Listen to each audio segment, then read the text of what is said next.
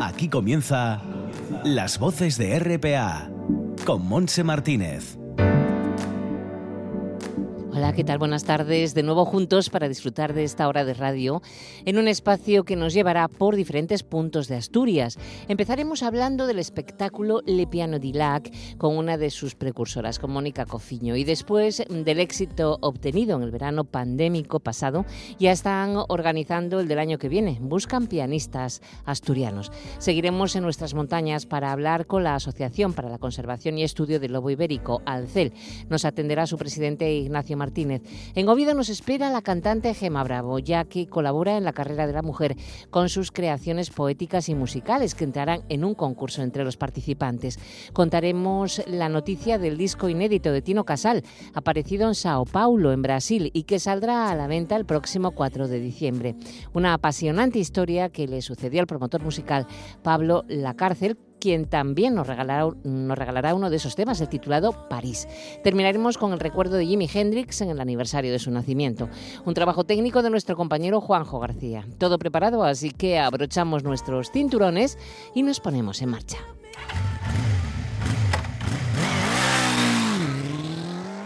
Viaje con nosotros si quiere gozar.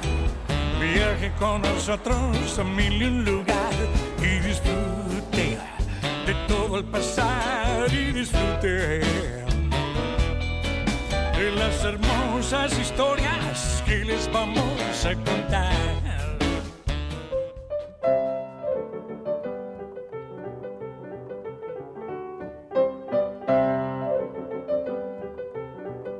Pues estamos con sonido de piano porque que queremos hablar de un espectáculo fantástico que siempre está presente también en las mm, voces de RPA y que es Le Piano di Lac. Ha tenido espectáculo este pasado verano eh, pandémico tan especial para los temas culturales y de espectáculos, pero eh, yo creo que ha sido el único que ha conseguido un éxito, bueno, pues muy aceptable. Así que vamos a felicitar a una de las organizadoras que está con nosotros otra vez, Mónica Cofiño. ¿Qué tal, Mónica?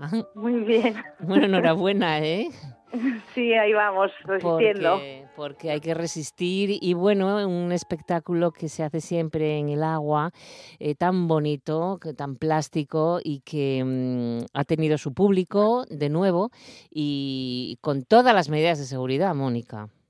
Sí, hemos estado adaptándonos un poco, eh, bueno, pues a todas las medidas sanitarias y hemos conseguido, bueno, también porque los lugares son, lo permiten, ¿no? Son al aire libre, son mágicos, pues son abiertos, son amplios, entonces en realidad los anfiteatros se construyen, bueno, pues con esta distancia, un poco de triste ver como la gente en sus islas, pero bueno, al final el piano está en el agua, son escenarios pues que permiten que, que eso, que no haya tanto miedo, ¿no? El ir a, a Claro. un prado amplio y, y a un río, a una playa digamos. Así que bien, se Bien. conjugan las dos cosas, las ganas de salir a estos lugares y a hacer cosas distintas, ¿no? Como Claro. Eh, Mónica, desde aquí también un llamamiento a los ayuntamientos que, bueno, que desconfían un poco, no conocen bien cómo es esto, este espectáculo Le Piano di Lac. Bueno, más que desconfíen, ha habido mucho miedo este Un poco verano de miedo, ¿no? Me refiero a eso, sí, al miedo. Sí, también se ha cancelado todo, entonces, bueno, era muy difícil articular de nuevo, es como que el tiempo también de organizar cosas. Nosotros tenemos una estructura que, que bueno, nosotros llevamos nuestra propia casa, vamos a los lugares, tenemos estas puertas o estas llaves abiertas porque, bueno, pues organizamos todo con los permisos y Claro. meses antes. Pero claro, pues con las medidas nadie sabía, pero sí que nosotros arriesgamos, dijimos, van a pa'lante, nos adaptamos a todo lo que haya que hacer y bueno, pues no estamos tan dependientes, ¿no? Hay colaboración de los lugares en casi todos los casos, pero es verdad que, que en cuanto a programar, como ya se había cancelado una parte, era muy difícil reaccionar. Nosotros ya lo teníamos organizado, lo cancelamos todo, lo volvimos a organizar otra vez, luego por el camino se caían cosas, íbamos cambiando, tenemos como esa adaptabilidad porque viajamos con el piano, la música y, y bueno, hubo sitios que se cancelaron y nos quedamos más en otros, bueno, pues de repente aquí no se puede ir, pues damos un rodeo para otro lado, Sí. entonces tenemos tenemos eso bueno, ¿no? Una vez que salimos con el piano a cuestas, bueno, pues ya intentamos Nada, ya se ajusta todo y se amolda uno como la plastilina igual. Oye, Igual. estáis buscando pianistas asturianos para un proyecto artístico propio, como siempre, que estáis organizando de cara al año que viene.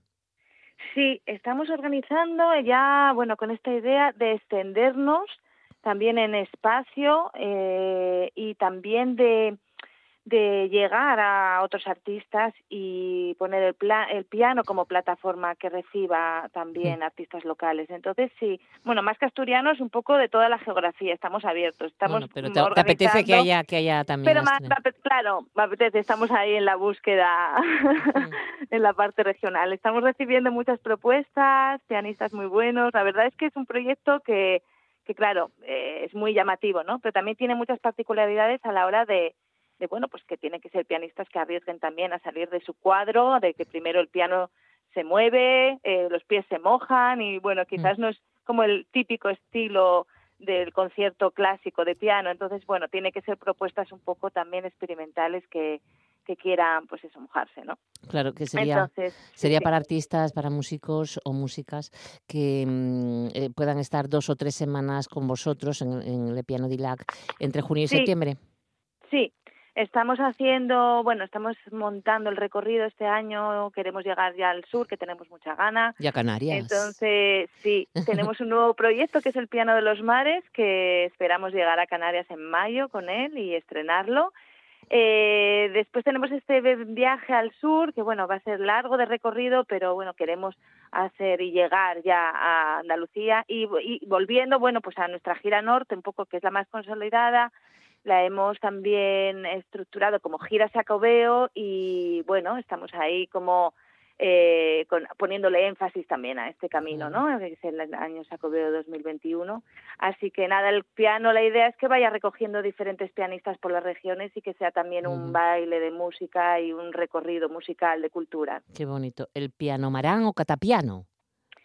Sí, bueno, ha, bailado mucho el nombre de, de, piano marán, catapiano, y al final se ha quedado piano de los mares. El piano de los mares, muy bien. Sí, es una estructura que es un, un trimarán, así más grande, entonces el piano va como muy suspendido, es como entre flotante y volante, ya es como una, es como un barco. La idea es de ir realmente eh, por el agua, viajando con este piano barco eh, de momento irá por tierra y iremos viendo cómo no encontrar ese barco que nos lleve, pero sí que los artistas sí que todo, pues eso ya, pues eh, nuestras caravanas míticas, ¿no? Pues ya se conviertan en camarotes.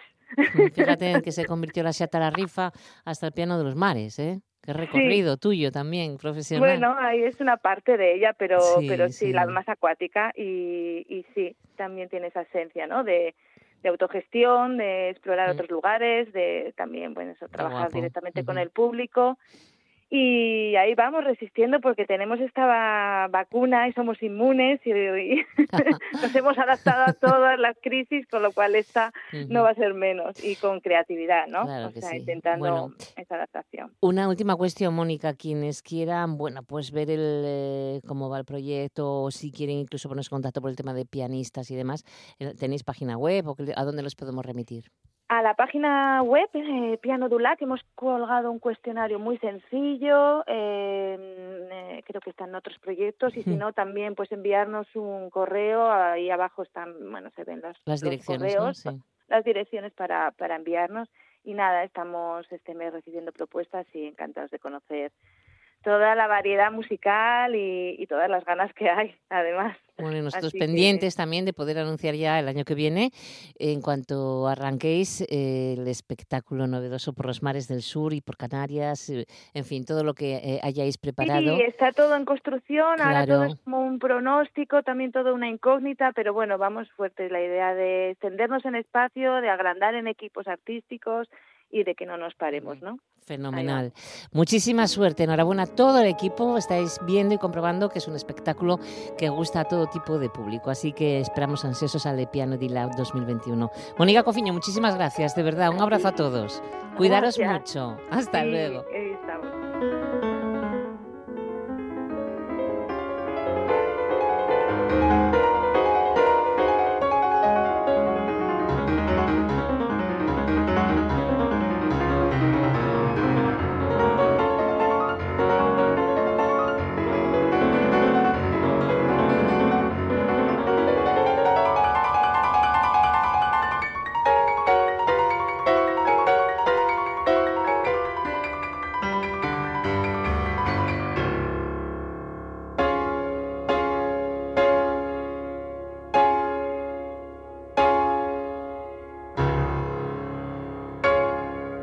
avance y la Es que comprensión. los acceso en a- carácter- Las voces de RPA ah, con Monse Martínez. tenemos Eh, eh, a elevadas temperaturas.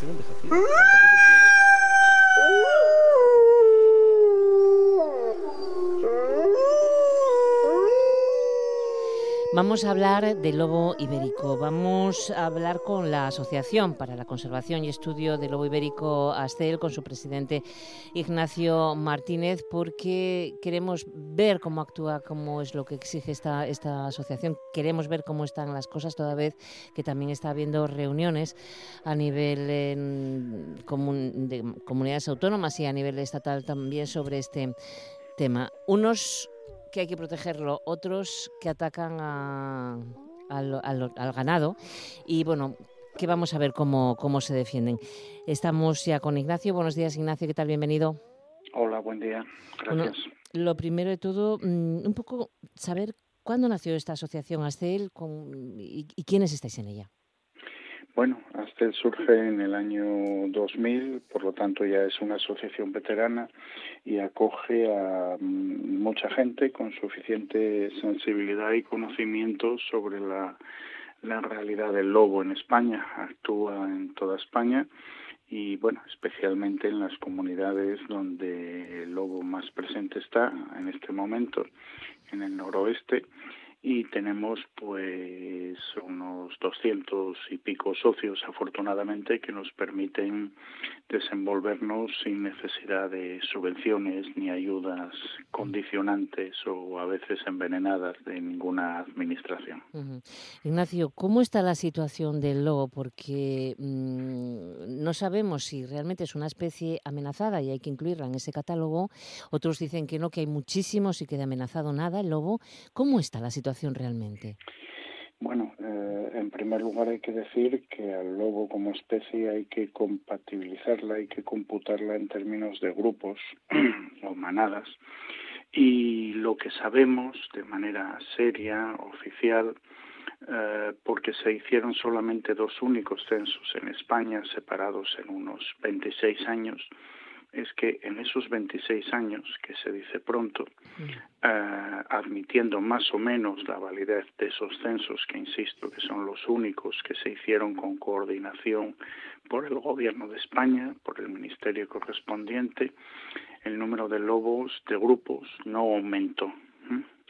Lo que significa algo que eh, ya era bien conocido o debiera de ser bien conocido. El lobo no es un animal cualquiera, es un superdepredador, es una especie en términos ecológicos, biológicos, clave y apical, y por lo tanto, como está en la cima de nuestra cadena, nuestras cascadas eh, tróficas de alimentación, se autorregula el mismo. Es decir, esta idea que por ahí pulula interesadamente, malévolamente y fruto de la ignorancia o de la maldad, de que pueda llegar a haber superpoblación de lobos es una absoluta majadería, sin fundamento ninguno. Los lobos eh, territorialmente van a ocupar el espacio que le permita sustentarse para ejercer su papel y punto y aparte. Nunca habrá superpoblación de lobos. Eh, ellos son los que condicionan a otras especies, a ellos no los condiciona nadie, salvo nosotros que somos una especie pues muy dañina y muy extraña y, y ese es su papel. Por lo tanto, no hay superpoblación y estamos hablando de un número en la península constante que ojalá pudiera aumentarse si se ocupan más territorios, no porque aumente sobre el mismo territorio, se están produciendo redistribuciones locales a lo mejor y bueno, la población se adapta a las a las persecuciones y a las mortandades, en fin, pero primera cuestión importante, no hay superpoblación de lobos y el último censo del año 2012-2014 cifraba para España en unos 300 grupos. Y 300 grupos uh, no significa ninguna garantía de viabilidad. Esto es algo también muy importante. A lo mejor si no matáramos a ninguno a partir de este momento, intencionadamente, mmm, a lo mejor la población no sobrevivía, porque en términos genéticos, en términos de, de conocimiento de la, de la reproducción y de la genética, de la salubridad de la población, pues tenemos una población muy estigmatizada, muy marcada por cuellos de botella de las persecuciones de los años 70 y a lo mejor pues ni tan siquiera aún no actuando, pudiéramos decir que sobreviviera limpiamente. Ignacio, según los datos que baraja y que se ah, fijan en los estudios que, ha hecho la Asociación Astel, em, esos datos, mm, ¿cómo hablan de la afección anual en Asturias del lobo? ¿A, qué tanto por ciento afecta con respecto al ganado? A ver, eh, estamos hablando también de otra cuestión muy importante y es que la justificación de las medidas que las comunidades y algunos gobiernos autonómicos hacen sobre el lobo es por el daño. Y el daño, primero, es estadísticamente insignificante, menor del 1% del ganado que pasta, eh, digamos, en extensivo. Estamos hablando básicamente en Asturias de vacas y quitando las fresonas que son las que están estabuladas para entendernos eh, nos dan la, leche pues en el resto del ganado estamos hablando de daños mínimos y de los daños mínimos hay que tener en cuenta que hay suficientes ejemplos para afirmar que con un manejo adecuado no lo sabría hay sitios en la cordillera donde hay gente que tiene ganado y lo tiene de toda la vida y tiene daños cero porque cuida y maneja el ganado adecuadamente. Entonces es muy importante también decir que los daños son estadísticamente insignificantes y además eh, si se actúa adecuadamente no tiene por qué haber daños. E, eso, a eso vamos. Eh, hay mala gestión en este sentido. Eh, se desconoce cómo se debe de actuar, ¿no? Las personas o los ganaderos a los que está afectando el lobo. Bueno, en primer lugar habría que tener en cuenta una matización no solo semántica. Eh, ¿Quién es ganadero? ¿El ganadero es el que tiene ganado? Hombre, pues sí, pues no. Ganadero presuponemos que es el profesional que vive principalmente de eso y tiene los papeles en regla. Hay que tener en cuenta que en Asturias hay una cierta eh, bueno, un cierto hábito cultural y el ganado se manejaba de algunas maneras y ahora se maneja de otras y hay gente que se jubila y quiere tener vacas como tenía la familia tradicionalmente y compra algunas y las suelta por ahí y las va a ver de vez en cuando y bueno, pues eso es ganadería, en fin, pues mm, ver veramos, ¿no? De todas maneras, hay algo tremendamente importante y es que los ganaderos profesionales reciben ayudas importantes de dinero público para cuidar el medio, para preservarlo y que no es factible ah, sostener que quien está cobrando cantidades importantes, importantes de dinero público, que le permiten vivir en ese medio, ah, pues proteste por la finalidad, porque se atienda la finalidad de las ayudas. Las ayudas de la PAC son ayudas públicas europeas que se gestionan por los gobiernos autonómicos, por el gobierno español y por los gobiernos autonómicos y que desde el año 2013 obligan a la condicionalidad. Es decir, que uno de los objetivos de las ayudas de la PAC se da para que se preserve el medio y en el noroeste peninsular resulta que en terrenos que reciban ayudas de la PAC se quema el monte y se matan lobos, lo cual es una absoluta incongruencia insostenible, diríamos, claro, en eso estamos. A eso vamos también, Ignacio. ¿Qué es lo que está reclamando y qué es lo, lo que pide Astel? Bueno, nosotros solicitamos, porque la normativa así lo contempla, la posibilidad de que se pueda solicitar. Solicitamos en el año 2019, en octubre del año 2019, la inclusión del lobo dentro del listado de protección española. Hay eh, un Real Decreto, el 139 de 2011, que estipula qué especies son protegidas en España. Y dentro de ese grupo, de ese listado, hay un subgrupo, digamos, de primera división, que es el catálogo, más protegida. En realidad entendemos que el lobo ya está protegido por convenios internacionales en España, pero bueno, eso es una discusión eh, base que no, no viene a cuento de esta, de esta solicitud nuestra, aunque lo hacemos constar ahí. La cuestión es que solicitamos esa inclusión y esa inclusión, lógicamente, eh, no solo ha obtenido ya el respaldo del comité científico del ministerio que tiene que informar, respaldo unánime, sino que además hay que tener en cuenta que supondría la eh, no continuidad de las prácticas de muerte generalizadas que están siendo amparadas por las comunidades autónomas implicadas, Asturias, Galicia, Cantabria y Castilla y León. Lo que supone, sí, perdón. No, no, no, que ha habido una reunión esta semana, ¿no, Ignacio, de, las comunidades autónomas del noroeste? Claro, eh, en la medida en la que en febrero se emitió el dictamen científico al que hacía referencia, en la medida en la que se filtró o se difundió en mayo por alguno de estos gobiernos autónomos, por el de Castilla y León, pues está generando una reacción interesada para hacer ver que el lobo no puede tener el estatus que el conocimiento científico y la realidad y el, dictamen nos, nos hacen ver. Necesitamos superdepredadores. ¿no? Y entonces, pues está alborotando, digamos, el gallinero y encontramos a las comunidades autónomas en este momento, esta misma semana, realizando acciones para boicotear la eh, protección que el Ministerio parece ser que quiere otorgar. Ojo que el Ministerio está afirmando algo que tampoco es sostenible, como que esa protección permitiría seguir matando. Pero bueno, esa es una discusión trascendente, pero en este momento secundaria. La cuestión es que el Ministerio, eh, por un lado, dice que está de acuerdo con incluir al lobo en el Real Decreto y las comunidades dicen que así no porque quieren seguir matando lobos y el Ministerio incluso parece que eh, acepta seguir matando lobos. Vamos, un completo disparate que hace retroceder a España a lo peor del, del 19, ¿no? Cuando pensábamos que, los animales eh, estaban al servicio del hombre, ¿eh? por así decir, y que teníamos derecho de pernada para matar a todo lo que tuviéramos alrededor y otras cosas. Claro, ¿no se puede buscar un equilibrio entre ganadería y protección de, del lobo en este caso?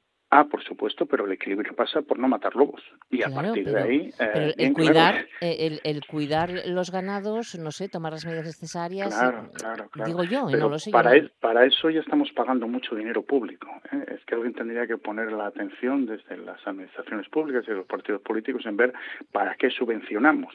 Si subvencionamos para una cosa y no se cumple, habrá que dejar de subvencionar o exigir que la subvención tenga esa finalidad. Pero es que lo, lo curioso de todo esto es que eh, cuando se habla de coexistencia y se habla de convivencia, siempre se nos quiere llevar a, la trampa semántica de que la coexistencia pasa por discutir cuántos lobos matamos. Esa no es la discusión. La discusión es entender el papel del lobo. Necesitamos lobos en la península ibérica para no tener muchos problemas de salubridad ambiental y para minimizar riesgos como pandemias ¿eh? en el ganado, en el silvestre, en el doméstico y, incluso que nos repercutan a nosotros y por lo tanto, vale, estupendo. Coexistencia, bien, eh, no matemos ningún lobo, protejámoslo realmente, como parece inevitable que antes o después conseguiremos, y a partir de ahí que se arbitren las medidas. Y ahí queda un amplio margen de, discusión. Bien, eh, lo que comentaba hace un momento, hay contraejemplos estupendos, gente que tiene ganado en zonas de lobo y de oso y que tiene cero daños. Estamos hablando de, que mm, la afección del lobo afecta al 0,86% del conjunto de la cabaña ganadera en Asturias. 0,86 según los datos que tienen ustedes.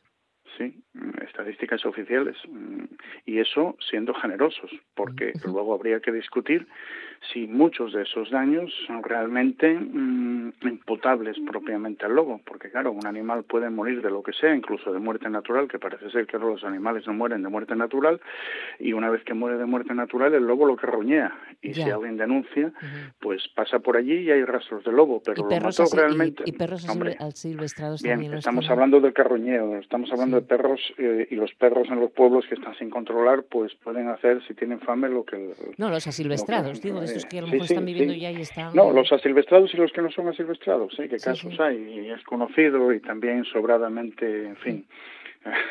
Pero bueno, estamos hablando, decíamos, del carroñeo, estamos hablando de perros, estamos hablando de que, de que desde que pagamos subvenciones no muere ninguna vaca de muerte natural y, y, estamos hablando de que luego los daños se está pagando la PAC, se están pagando los daños específicos y todavía hay eh, subvenciones adicionales, o puede haber.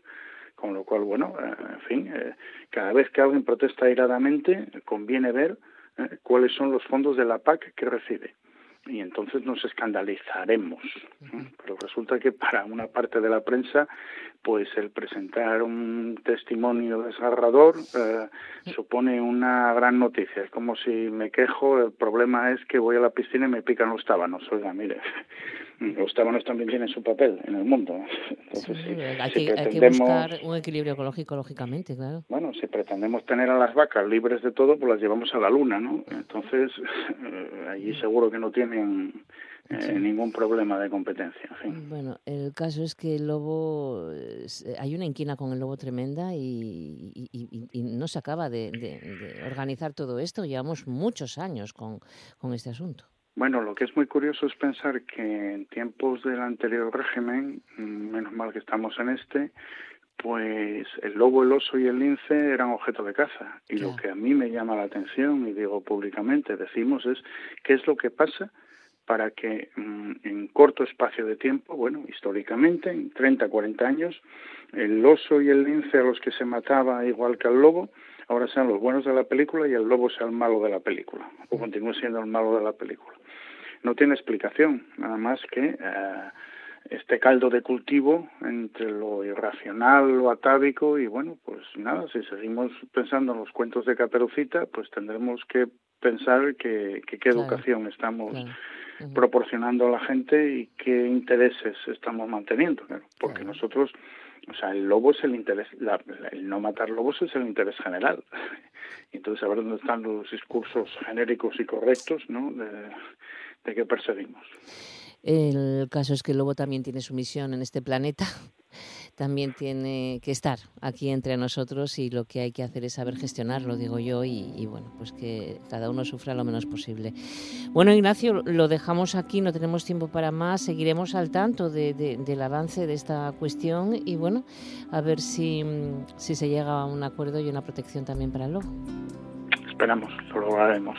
Muy bien, pues un abrazo, muchísimas gracias, buen fin de semana. A vosotros, igualmente.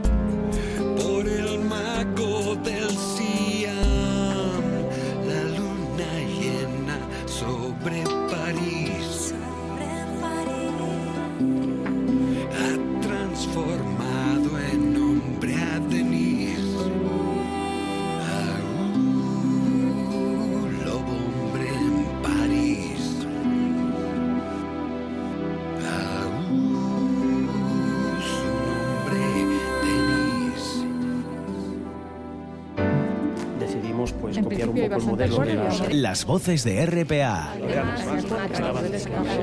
Con Monse Martínez.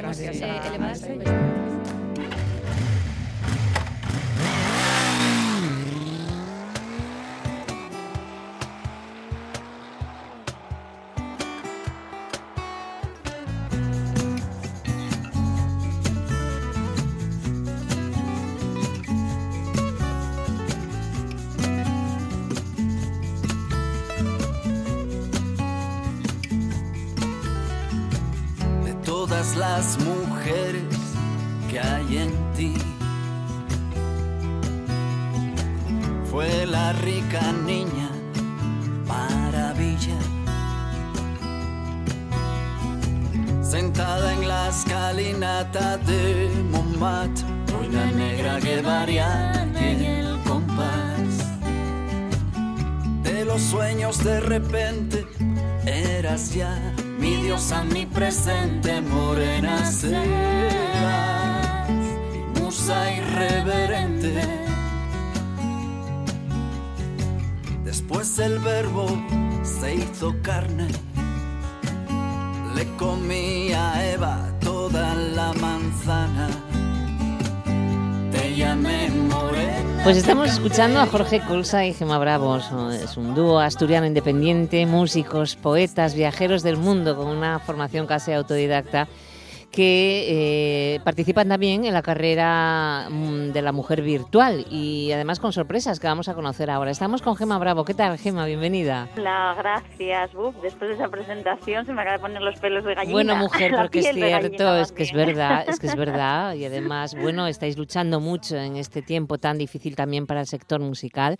Y, bueno, pues eh, ofreciendo vuestras creaciones, vuestra música y, y vuestras cosas. Y poesía, porque vamos a hablar ahora de de un libro mm, y de un disco que será por canciones, se titula el disco y el libro se titula Deslices polvo de estrellas o algo así. Sí, Exacto. exactamente, sí, sí, sí.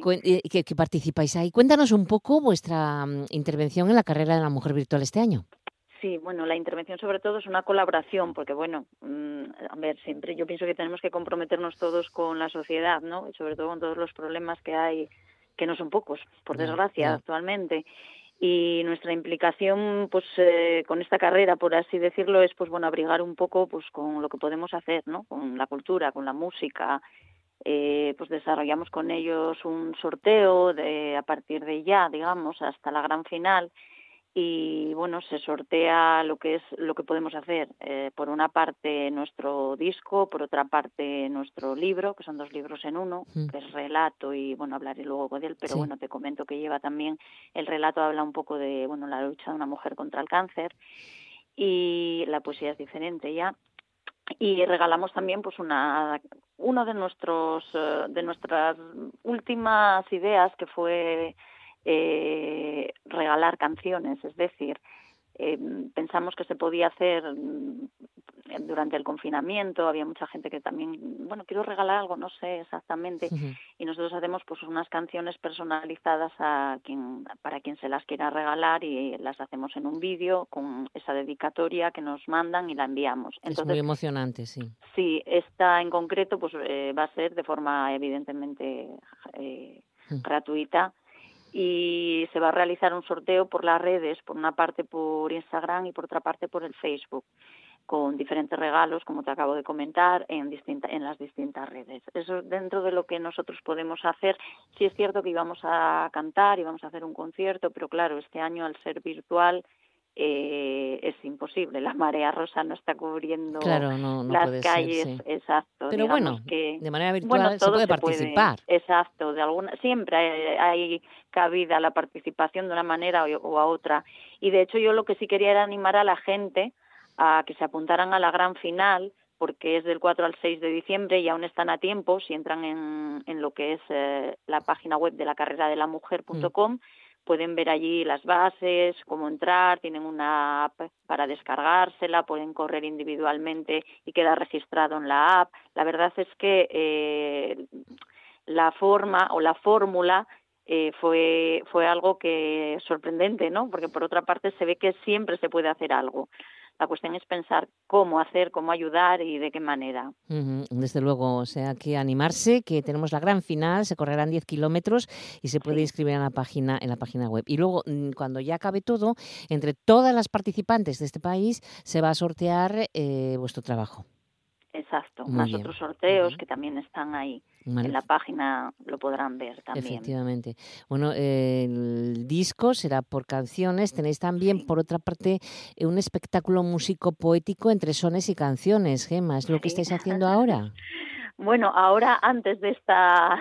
Ya, ya, ya. antes de todo este Esta segunda parte, ¿no? Exacto, porque ahora mismo, bueno, está todo cerrado, como bien sabes, bares, salas, entonces esto es inviable pero bueno, hasta hace bien poquito sí pudimos incluso hacerlo.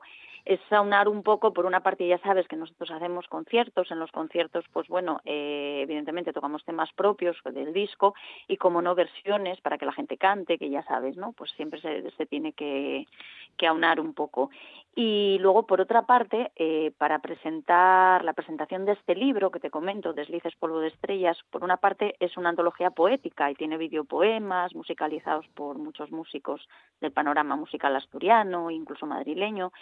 Y, por otra parte el relato. Entonces mm, se nos ocurrió eh, poder presentarlo a través de la música, la poesía, aunándolo, y los videopoemas proyectándolos. Entonces, esas presentaciones que pudimos hacer, que se hicieron en algún caso sí fueron librerías, pero en otros casos fueron incluso cafés, cafés literarios, eh, en cualquier sitio donde nos llamen, evidentemente.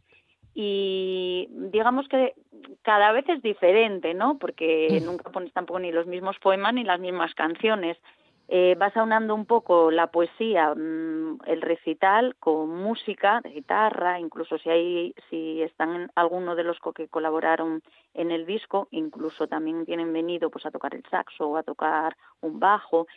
Eh, y además de eso, pues en cada poesía pues vamos introduciendo canciones según la temática de esa poesía. Ya, ya. Que queda precioso, ¿eh? Claro, poesía social, de género, amor, desamor, huellas, y un poco en función de eso, pues utilizamos también las canciones.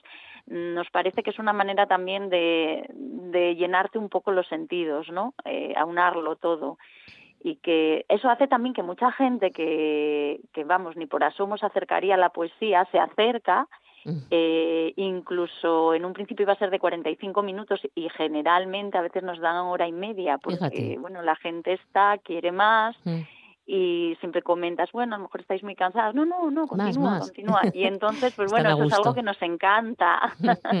Incluso si en el lugar eh, nos, nos permite el lugar, por, por condiciones más que nada de, de poder ponerlo no, también proyectamos algunos de esos videopoemas, los que puedes acceder por códigos QR en el libro.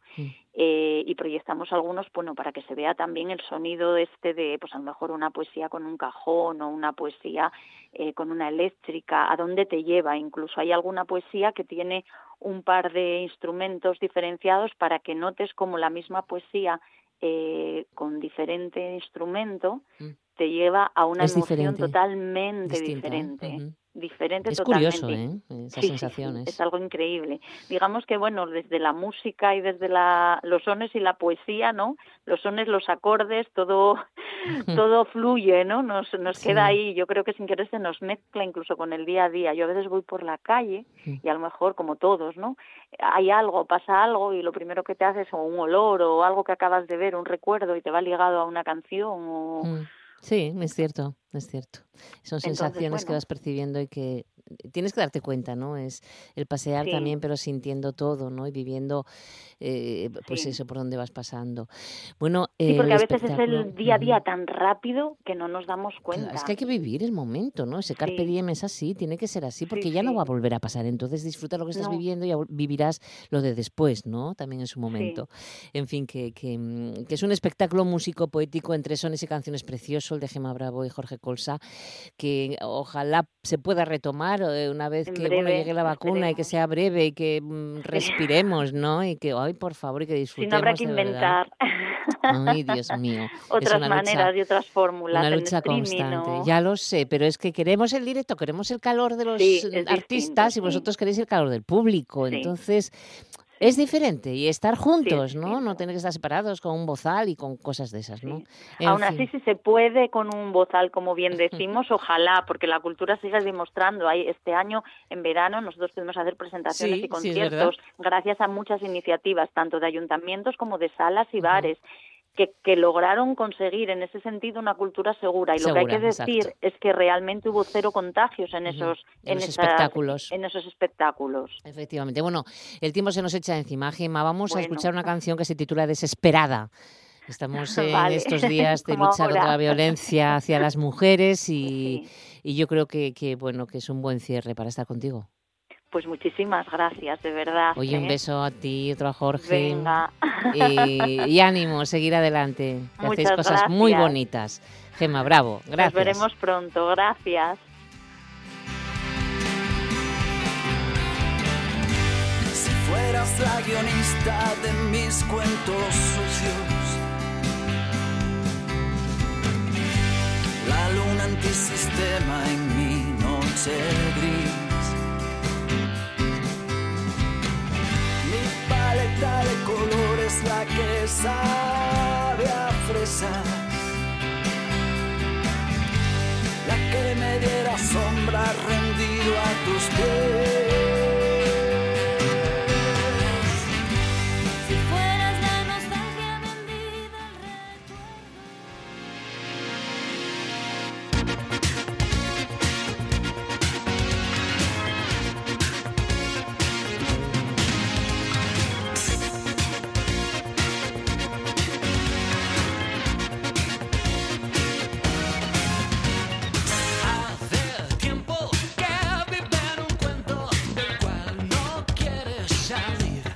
Inconfundible la voz de Tino Casal. Es que vamos a hablar de Tino Casal porque estamos muy nerviosos, porque estamos con muchas ganas de poder escuchar el disco completo que saldrá a la luz el próximo 4 de diciembre, la próxima semana.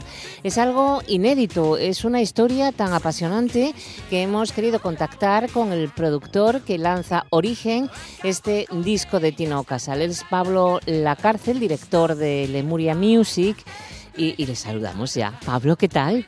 Hola, buenas tardes, Monse. Qué ilusión, Pablo. Para nosotros los asturianos es una ilusión tremenda y para todos los seguidores de Tino Casal. Eh, bueno, yo creo que para, de verdad que todo el mundo, o sea, eh, yo entiendo la figura de, Tino eh, a nivel de Asturias porque es que además es que no, no ha habido un cantante ya hasta a nivel técnico, ¿no? De, esos niveles, de esos registros de agudos, de mm. graves. O sea, es que si se puede decir que es el mejor cantante que ha dado este país y que si encima es asturiano es un plus, pero de verdad que, la noticia no, yo creo que traspasará traspasará barreras y saldrá saldrá más, más allá de Asturias. Pues sí, vamos a conocer eh, otra parte de Tino Casal a través de este trabajo Origen, que curiosamente es que tiene una historia tremenda, apareció en Brasil. Eh, sí, bueno, apareció en Brasil y además de estas cosas de, rebote, ¿no? Eh, el año pasado sacamos una caja donde venía toda la discografía de, de Tino y en la búsqueda de un single, de una versión que se fue a grabar a, mm. a, Turín, correcto, correcto, correcto, un sello muy pequeño, que era un sello además de estos que se dedicaban en música italo disco y sobre todo distribución en gasolineras. Bueno, ellos tuvieron un tema que más o menos pegó y hicieron, intentaron hacer una adaptación en, eh, al español, al portugués, también lo hubo en alemán y lo hubo en inglés. Entonces a Tino le encargan la, porque la distribuidora de esta compañía era la misma a la que Tino le había sacado aquel single con el que se presentó en, en, el festival de, de Benidorm, que quedó segundo en Borrachate, y entonces le mandaron para allá y esta compañía quebró, se fueron para, para Brasil, eh, por tema de absorción de compañías, pues esto al final acabó en, luego en el 83, o sea, lo compró eh, un sello que se llama Grabasores Eléctricas y luego lo adquirió Warner, eh, Brasil. Claro, y entonces esto estaba ahí en un trastero, claro, eh, apareció una bobina pequeña con de estas de son de si lo diré bien de no y medio, eh, apareció una de estas bobinas pequeñas eh, y bueno, pues habíamos ahí con eso apareció aquella, aquella misteriosa canción Volarás, volaré, que era y totalmente inédita y Tino nunca habló de ello, pero por ahí yo, yo ya di por terminada la búsqueda. y de repente, ¿no? En junio, yo creo que ya no estábamos confinados de, del todo, pero bueno, bueno, en el fondo seguimos, ¿no? Eh, con este rollo, ¿no? Pero vamos, en este año de tan malas noticias, pues mira, una una buena y me, una chica de allí de me mandó un correo y del, cantante sí porque además allí le llamaban Celestino Casal que es como estaba puesto en la cinta y todo, firmaba firmaba así no Correcto, está firmada como Celestino Casal, o sea, eh, como fue antes de antes de todo esto, estamos hablando, tampoco sabemos exactamente la época, tiene que estar entre diciembre del 77 y marzo del 78, pero está más o menos acotado, pero tampoco sabemos exactamente eh, cuándo se, se realizaron estas estas grabaciones y nada, me, mm. me, ¿Te envía todo ese trabajo al final? Claro, me mandaron un correo diciendo, eh, del cantante que, que buscabas apareció una cinta de las grandes. Eh, esa cinta de las grandes es un disco entero grabado en estudio. Claro, o sea, era una bobina además de esta ya de 18 centímetros eh, y, yo, yo fíjate que la tuve ahí un tiempo en casa porque como los discos de Tino, cuando hablábamos de la dimensión que tuvo, los discos de Tino se editaron, eh, por lo menos el Lágrimas de Cocodrilo y el Etiqueta Negra, que ahí venía embrujada, y esos discos se editaron en, en muchos países de Sudamérica, en Chile, en Venezuela, en Perú, en Colombia, en Argentina, y, entonces se editaron allí, o sea, tuvo tuvo también tiene cierta repercusión. Entonces yo pensaba que era, porque antiguamente era el formato en el que se mandaban los másters y tal, yo pensaba que eran eh, pues el máster de alguno de esos LPs que se mandaron allí para, para fabricarlos y no le di ninguna importancia. Hasta que casi de rebote digo, bueno, vamos a ver qué, por curiosidad qué LP es claro, empiezo a escuchar y digo, pues esta canción no, no es de ningún LP. Y además es que es una producción eh, exquisita, bueno, aparte que también la hizo, la hizo Tino, ¿no? Pero el sonido es espectacular, es de verdad que es una es una es una maravilla de, de disco, ¿no? Sí. Creo que sí, que eso, según lo que me, me, me, comentabas, Pablo, creo que es una maravilla. Estuvo dos meses en un cajón hasta agosto y gracias a, a un trabajo que estabas haciendo de Vainica Dole. Eh, sí, claro, efectivamente. Eh, bueno, tenía que ir eh, a digitalizar esas cintas eh, también para inéditos y tal. Y ya por curiosidad dije, bueno, voy a echar, voy a echar esta a la, voy a echar esta a la, a la mochila. Es verdad que mm, ahí conté con un poco de trampa. Yo en casa tenía un Revox de estos de... Oír, madre eh, mía, no trabajé yo con Revox. Yo ya había escuchado 10 segundillos. Lo que pasa es Sí. que digo, yo soy muy torpe. Digo, no, porque po- 10 segundillos que podía ser otra cosa. Digo, y que estar simplemente cambiada la cinta. Digo, no voy a ser tan torpe. Digo, a ver si me la voy a cargar. Digo, voy a un estudio y me fui allá Mm. a Gerona, a Musiclan, el estudio de Jordi Solé. Y, y entonces ya ahí sí que lo hicimos todo, o sea, la digitalizamos bien, la limpié, hice un trabajo de restauración. Pero es verdad que eh, la cinta, eh, o sea, que es que suena muy bien, no son, o sea, no es, son maquetas, la gente se va a sorprender porque es que el sonido es espectacular, o sea, no suena peor, eh, incluso suena mejor que muchos discos de editados aquí en, en España de, de Tino Sí. Casal. ¿Con qué músico, qué, qué tipo de instrumentación tiene este disco que va a salir? Pues eh, posiblemente también como es la formación, ¿no? El origen de, un- de una estrella, eh, es el disco más variado de Tino porque intentaba yo creo dar palos de ciego a ver por dónde podía tirar y tiene desde un tema folk como es Asturias, tiene medios tiempos, baladas, un poco ese perfil, digamos, Camilo VI, eh, que es con el que se presentó al, al Festival de Benidorm. Luego, sin embargo, tiene temas en la onda eh, funky eh, o y onda Gees, como puede ser la de París o By My Friend, que en aquello yo creo que era la época de, ¿no? de Fiebre Sábado Noche.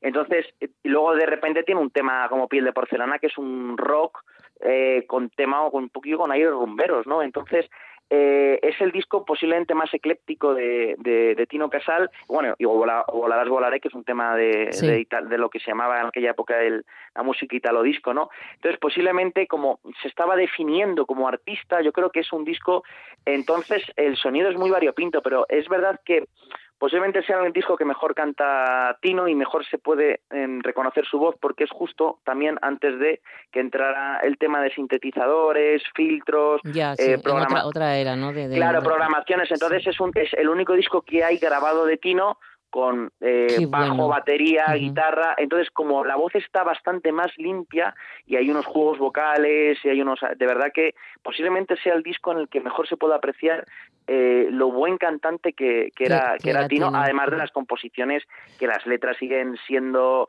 sea, eh, él eh, totalmente su onda, su... O sea, ya se estaba definiendo esa estrella que rutilante, ¿no? Que, que luego, pues nada, Demostró tres o cuatro años Sí, después eh, demostró, demostró ser. Oye, Además- Pablo, sí, no, perdona, que, que, eh, ten- en ese tema de Asturias, que no podemos escuchar todavía porque va a salir la semana que viene, la discográfica, claro, lógicamente permite solo un single, pero no, no quiere de momento adelantar más, eh, demuestra mm, una asturianía que siempre llevó y que a veces algunos le han quitado. Eh, claro, es que como él en ninguna entrevista, pero porque tampoco hay tantas entrevistas, pero es que la gente le achacaba, es que en ninguna entrevista habla de Asturias o habla de... eh, y, o sea, era como era que era asturiano, pero como de que renegaba, o sea, llegaba, llegaba a leer que renegaba, digo, porque, porque iba a renegar, ¿no? Entonces yo creo que esta canción, que es un canto de amor a, eh, a su tierra, tampoco en ninguna entrevista habló de, de este disco, ¿no? Es que, es que, es que de las entrevistas no le iban a preguntar de algo que la gente no, no, sabía, ¿no? Claro, entonces eh, en las entrevistas, eh, bueno, pues él, mm, yo estoy seguro que en alguna lo tuvo que decir, pero es que mm, de eh, entrevistas que haya de televisión española habrán quedado tres o cuatro, entonces bueno, pues que en esas no habló de Asturias, pero siempre se le había achacado eso y este además es que es un canto de amor a su tierra, eh, mm, pídele per- hasta perdón por no poder cantar la canción en, en Bable, Sí. eh, habla de cosas muy concretas que echa de menos de, o sea, porque le escribe como desde fuera, ¿no? Yo creo que es un intento de, de himno a Asturias que no tiene que envidiar nada, por ejemplo, a las Asturias de Víctor Manuel o otras grandes canciones que se han hecho sobre, Sí, sobre esa tierra, ¿no? Tan Oye, maravillosa. Pablo, sí, cuéntanos entonces, la semana que viene, el día 4 eh, de diciembre, es cuando saldrá a, a la luz este disco, Origen, de Tino Casal. Correcto. Eh, estará a la venta, además, eh, bueno, pues eh, yo creo que en una edición muy cuidada, en torno costará en torno a los 18 euros, lleva un vinilo de color escarlata, que era el color favorito de, de Tino, una carpeta doble, lleva un libro con amplia información, lleva CD y eh, por los puntos de venta habituales. Eh, FNAC, Corte Inglés, tienda pequeña, que si siempre podemos apoyar un poco la tienda de discos de toda la vida, el negocio pequeño, pues si podemos apoyar un poco el, el comercio local de Asturias, pues mejor que mejor. Y si y por supuesto pues eh, y además yo entiendo que con tema de pandemias y todo esto pues Amazon es muy importante y también pues va a estar en, en Amazon. Entonces pues bueno pues cada uno que lo quiera que lo compre donde quiera y mejor le venga y si alguien no lo quiere comprar pero tiene curiosidad de escucharlo, pues lo podrá escuchar en, principales plataformas digitales como por ejemplo eh, gratuitas, eh, eh, YouTube, Spotify, desde el primer día poder escuchar el disco completo sin tener que gastarse pues yo, nada. Claro, pues yo creo, Pablo, que vamos a regalar a nuestros escuchantes uno de esos temas que está dentro de Origen de Tino Casal, ese disco inédito que va a salir la semana que viene, el tema de París, que es el single, presentación. ¿Cómo es esa? Eh, ¿qué, nos podrías decir de ese tema? Pues eh, es un tema que se sale totalmente fuera de la línea de Tino. Es un tema raro, pero es que cualquiera de los temas que hubiéramos elegido para ser single eh, hubiera sido a todo el mundo cualquier canción que escuche le va a descolocar, ¿no? Entonces, pues bueno, pues yo creo que además en los bajos que hay al principio, rollo funky, rollo muy también muy onda BGs, que era lo que, o sea, es que Tino siempre iba a la última y cuando se estaba haciendo, estaban de, o sea, hasta esto, o sea, es que hasta hasta en esto iba a la última, ¿no? Porque eh, en España nadie estaba haciendo este tipo de, en el año 78 nadie estaba haciendo este tipo de música ni de sonido, entonces eh, yo creo que la gente se va, se va a sorprender y además eh, la madre de Tino vivió en París, él era un amante de la cultura, él, Tino era un amante de la cultura francesa, habla de las calles de mi francés es muy precario, ¿no? Montmetre, como se, la, eh, sí, correcto. Eh, entonces, eh, la calle de los pintores, entonces porque él tenía también una pasión eh, por la pintura. Eh, bueno, eh, habla también y acaba con una estrofa muy bonita de tarareándola de, en francés, que tiene hablado un perfecto francés, claro. eh, se inculcó su madre, bueno, y aparte que antiguamente en, los, en las escuelas estudiaba francés, ¿no? Francés, en inglés y acaba con una estrofa preciosa de Edith Piaf, al que Tino Qué tenía bueno. devoción por ella. Pues muchas ganas de escuchar París de Tino Casal, vamos a disfrutarlo, vamos a, a, a notar esa, esa, esa, voz fantástica que tiene, esos registros que, que, nos comentabas. Pablo La Cárcel, muchísimas gracias por estar con nosotros. Muchísimas gracias, Monse. Y por este gran regalo que nos das eh, de, Tino Casal. Un enorme beso y enhorabuena por, por este Un abrazo muy grande y muchas gracias por dedicar este espacio Hasta a alguien que se lo merece tanto. Un abrazo, gracias.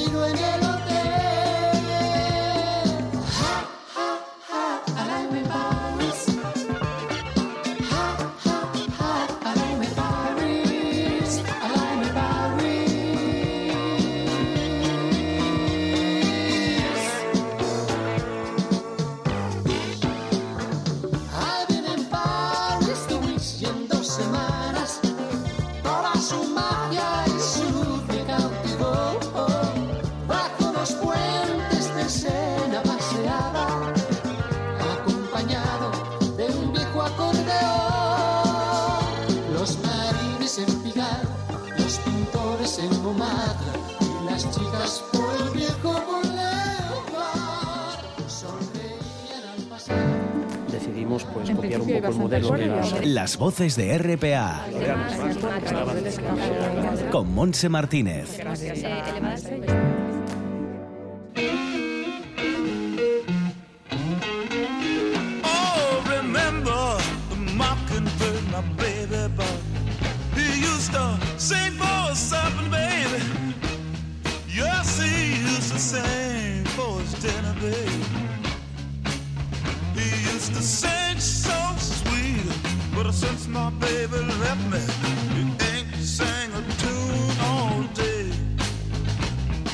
Pues de uno de los grandes, eh, aquí en nuestro país, a uno de los grandes también en el mundo de la música, es Jimi Hendrix, a quien escuchamos porque es el aniversario de su nacimiento en 1942. También recordamos que falleció con 27 en 1970 por ingesta de barbitúricos, sumándose así al fatídico Club de los 27, grandes artistas fallecidos en trágicas circunstancias con esa edad. A pesar de que su carrera profesional solo duró cuatro años, es considerado uno de los guitarristas más influyentes de la historia del rock. El Salón de la Fama del Rock and Roll lo describe como uno de los músicos más grandes de esta historia.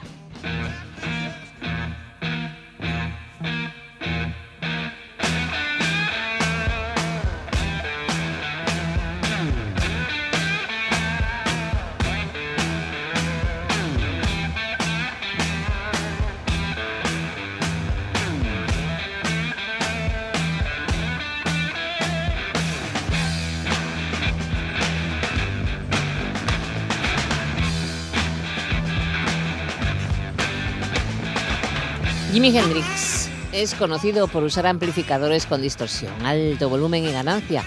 Hendrix recibió varios premios durante su vida y también de forma póstuma. Vamos, que, que, que, repito, que es uno de los grandes de la historia de la música del rock en el mundo.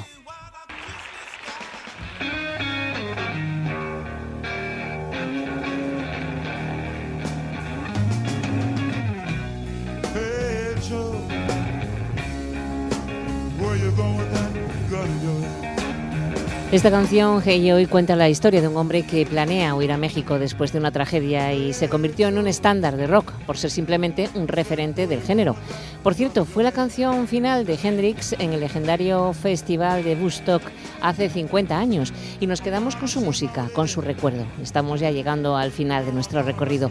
Un trabajo técnico de nuestro compañero Juanjo García. Buen fin de semana.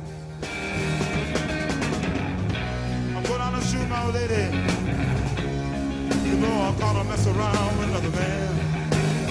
And uh, that too good. Hey, Joe, I said. I heard you shot your you shut her down.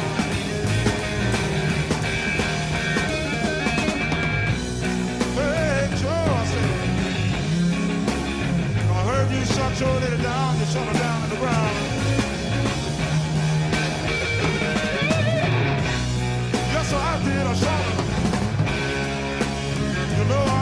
Mess around.